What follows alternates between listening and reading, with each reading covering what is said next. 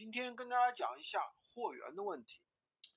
其实我奉劝一下有些朋友啊，不要再固执的去找所谓的一手货源了。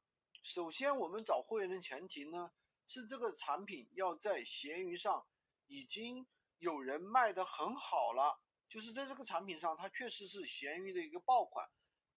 我们不要首先一上来就追求所谓的价格。如果它本身没有成熟的一个供应链，没有成熟的售后，那我们就没法操作。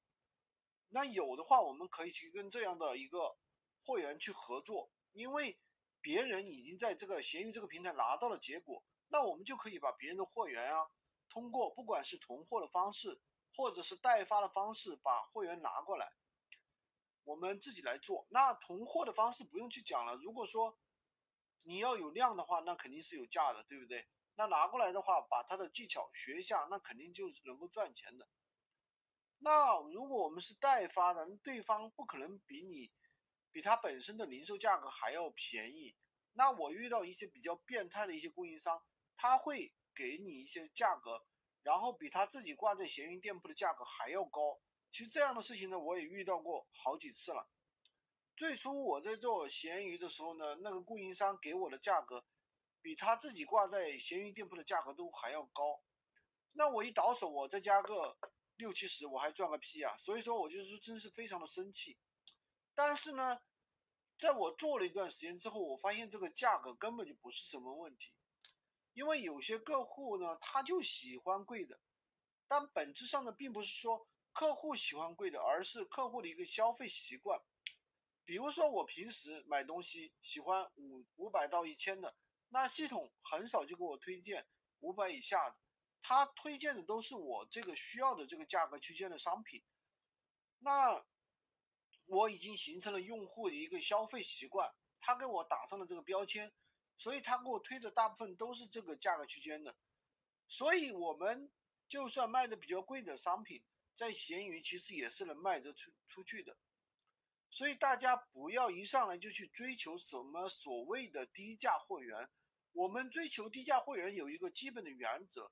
就是你已经熟悉这个产品了，做了一段时间之后，然后你再去找更多更便宜的一些货源。那第二个问题，我想跟大家说的，就是有些产品它真的不适合在闲鱼上去卖。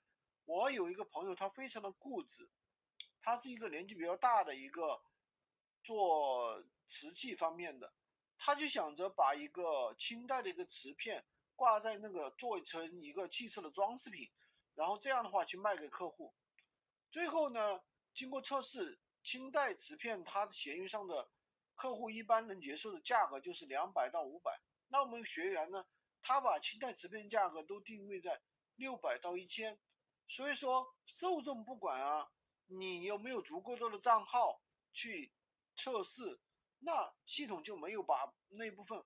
很少的一个流量推送给你，那我们正常的话只能接受到五百到一千的流量。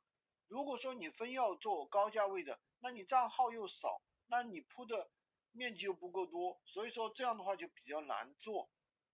所以我们要搞清楚我们在闲鱼上去做销售，我们一定要站在前人所走过的路上去创新。那我们同行做的产品，我们有可能大概率也能做得好。我们一定要以赚钱而为目的，而不是说去标新立异去做什么新产品。其实我一般都是比较反对做垂直类目。还是那句老话，除非这个货就在你手上，你能把控这个行情，对吧？或者说你有足够的专专业知识，你能够去把控客户。否则的话，你去做个屁这个锤子啊，没有什么用的。说白了，我们就是做无货源，左手倒右手赚差价，没有任何的风险。